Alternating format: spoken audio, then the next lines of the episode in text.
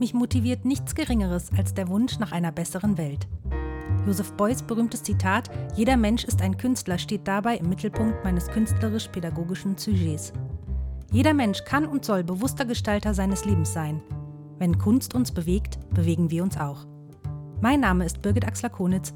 Willkommen zum Educast von Du und ich, das Atelier. Episode 6 Die schönen Künste. Die Macht der Musik. Music was my first love. Ob das wirklich so war? Ob das wirklich so stimmt? Ich weiß es nicht. Vorstellbar ist es. Meine Tante, die Schwester meiner philippinischen Mutter, lebte eine Zeit lang bei uns, als ich noch Schulkind war. Sie berichtete damals regelmäßig, ich hätte im Schlaf laut und enthusiastisch gesungen. Ein mögliches Indiz? In jedem Falle aber eine schöne Vorstellung. Ich erinnere mich auch, immer gerne gesungen zu haben. In der Kindertagesstätte, in der Schule, in der Kirche, als ich noch angehalten war, hinzugehen. Ich sang gerne, alleine vor mich hin oder aber in der Gemeinschaft. Laut singen mochte ich besonders gerne, wenn sich der Klang, der Ton, die Melodie, das Lied aus meiner Kehle heraus ausbreitete. Alles aktuell verboten, worunter ich sehr leide. Hollywood hätte für mich kaum eine schlimmere Dystopie erfinden können. Aber was tut man nicht alles, um die Ausbreitung von Aerosolen zu vermeiden und seine Mitmenschen zu schützen? Und so summe ich solidarisch vor mich hin. Nach der musikalischen Früherziehung, während derer ich brav kleine Didis und dicke Das vor mich hinklopfte, lernte ich Blockflöte. Ein typisches Grundschulinstrument, das je nach Ohr Freude hervorrief oder schlicht als Folter empfunden wurde und wird. Frau Küttner, meine resolute Blockflötenlehrerin, teilte meinen Eltern eines schönen Nachmittags auf ihre nüchterne und ernste Art mit, dass ihre Tochter so etwas wie Begabung habe und doch ein weiteres Instrument lernen solle. Ich nahm diese Information naiv nüchtern an und blickte auf die Rückseite meines Notenheftes, auf der eine Vielzahl unterschiedlichster Instrumente abgebildet war. Nach wenigen Tagen verkündete ich, ich möchte Schlagzeug spielen lernen. Nein, niemals, das ginge nicht. Viel zu laut und außerdem spiele ja schon der Nachbarssohn Schlagzeug und deshalb ginge das mal gar nicht. Später war besagter Nachbarssohn übrigens Drummer bei UDO. Nach erneuter Überlegung verkündete ich, ich möchte Trompete spielen lernen. Nein, niemals, das ginge nicht, viel zu laut und außerdem große Ratlosigkeit seitens meiner Eltern, Achselzucken. Es ginge halt nicht. Nach weiterer Überlegung verkündete ich, ich möchte Geige spielen lernen. Ja, super, schönes Instrument. Was das Erlernen eines Musikinstrumentes von Null an angeht, ist die Geige eines der undankbarsten Instrumente, die es überhaupt gibt. Und Anfängerübungen könnten durchaus mit vollster Berechtigung unter die Genfer Konventionen fallen. Sei es drum, ich durchlief die musikschulische Apparatur, kam irgendwann nicht nur ins Streichorchester, sondern auch in die Pubertät. Klassik fand ich plötzlich alt, lahm und doof und die Geige peinlich bis lästig. Ein letztes Aufbäumen und bei der Stange halten stellte der Versuch meiner Geigenlehrerin dar, mich für die Bratsche zu begeistern. Nein, uncool. Gitarre sollte es sein. Also meldeten mich meine Eltern für klassischen Gitarrenunterricht an. Nun ja, was soll ich sagen? Immerhin kann ich den Barret bis heute einigermaßen greifen Und nur deshalb wurde ich von nur wenig älteren Mädchen angesprochen, eine Band zu gründen und die E-Gitarre zu spielen. Auf die Frage, wer denn singen sollte, kam als prompte Antwort Du. So kam das alles also, und nur dank meiner ersten Band Sense of Identity stehe ich seit meinem 14. Lebensjahr auf der Bühne. Wie ging es weiter?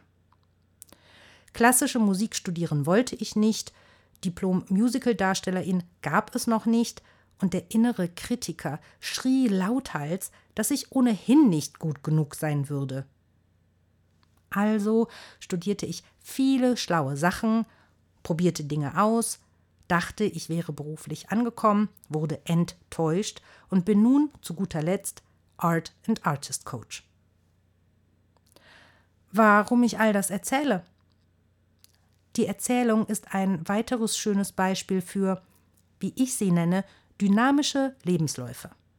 Erstens kommt es anders, zweitens als man denkt. Und dass es letztlich ganz anders gekommen ist, muss nicht die schlechteste aller Alternativen sein. Erstens kommt es anders, zweitens als man denkt. Und Musik hat mich auf diesem wilden Ritt stets begleitet. Den Göttergatten habe ich übrigens im Proberaum kennengelernt. Bassist, by the way. Ob man nun selbst Musikerin ist, Musik macht, semiprofessionell oder für den Hausgebrauch, unter der Dusche oder im Auto singt oder einfach wahnsinnig gerne Musik hört. Musik begleitet uns stets und immer und überall. Nur eines tut Musik nie. Sie lässt uns niemals kalt. Musik kann uns zum Weinen bringen. Sie kann uns beim Sport zu Höchstleistungen treiben. Sie beruhigt uns, macht uns glücklich oder traurig, mutig oder ängstlich. Studien ergaben, dass speziell die Musik unserer Jugendzeit prägend für uns ist und wir uns besonders gut an sie erinnern.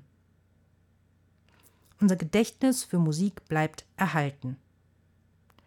Die Klinik für Neurologie an der Charité in Berlin hat einen Berufschellisten untersucht, der aufgrund einer Gehirnentzündung an einer schweren Form von Amnesie leidet. Während er sich nicht mehr an Freunde und Verwandte erinnern kann, verfügt er weiterhin über ein Gedächtnis für Musik, kann Noten lesen und Cello spielen. Eine systematische Untersuchung, wie er Musik erinnert, legt nahe, dass das Musikgedächtnis zumindest teilweise, unabhängig vom Hippocampus, dem Ort, der Gedächtnisinhalte speichert, organisiert ist.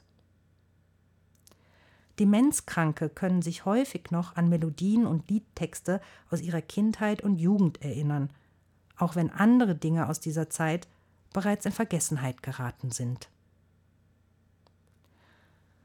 Musik berührt und bewegt uns, nicht nur positiv.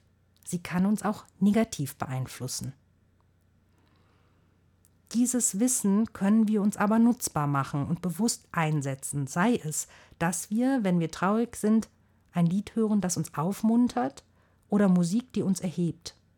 Oder wir hören erst recht melancholische oder wütende Songs, sodass Musik als Ventil dient, um Katharsis zu erfahren. Das sich befreien von psychischen Konflikten und inneren Spannungen durch emotionales Abreagieren. Als Rezipient können wir bewusst diese musiktherapeutische Methode einsetzen und davon profitieren. Musik inspiriert uns, sie berührt uns, sie wird universell verstanden. Sie löst Wohlgefühle, Gänsehaut oder Tränen aus. Musik ist reines Gefühl und ihre Wirkung lässt sich mit Worten kaum beschreiben. Doch davon abgesehen spielt die Art von Musik, die wir als angenehm empfinden, nur eine untergeordnete bis gar keine Rolle. Ob Verdi oder The Velvet Underground, ob Halloween oder Helene Fischer. Wichtig ist nur, dass sie uns glücklich macht. Denksportaufgabe und das Du. Wo wir uns nun doch schon sechs Episoden lang kennen, einigen wir uns doch auf das respektvolle Du und vereinfachen uns ein wenig das Leben beim Sprechen und Hören. Ich möchte dir folgende Denksportaufgabe bis zur nächsten Episode mitgeben. Was war die erste Single, die du dir gekauft hast? Von wem war das erste Album? Was war der erste Song, an den du dich bewusst erinnern kannst und der dich in irgendeiner Form berührt hat? Welchen Song hörst du, um dich abzureagieren? Welches Lied macht dich einfach nur glücklich? Ich wünsche dir, liebe Zuhörerin, viel Freude und anregende Gedankengänge beim Nachwirken dieser Folge und beim Nachsinnen über die Antworten auf die gestellten Fragen. Und damit endet Episode 6 über die schönen Künste, die Macht der Musik. Vielen Dank fürs Zuhören und vielleicht bis zum nächsten Mal beim Educast von Du und ich, das Atelier. Es grüßt freundlich Birgit Axler-Konitz.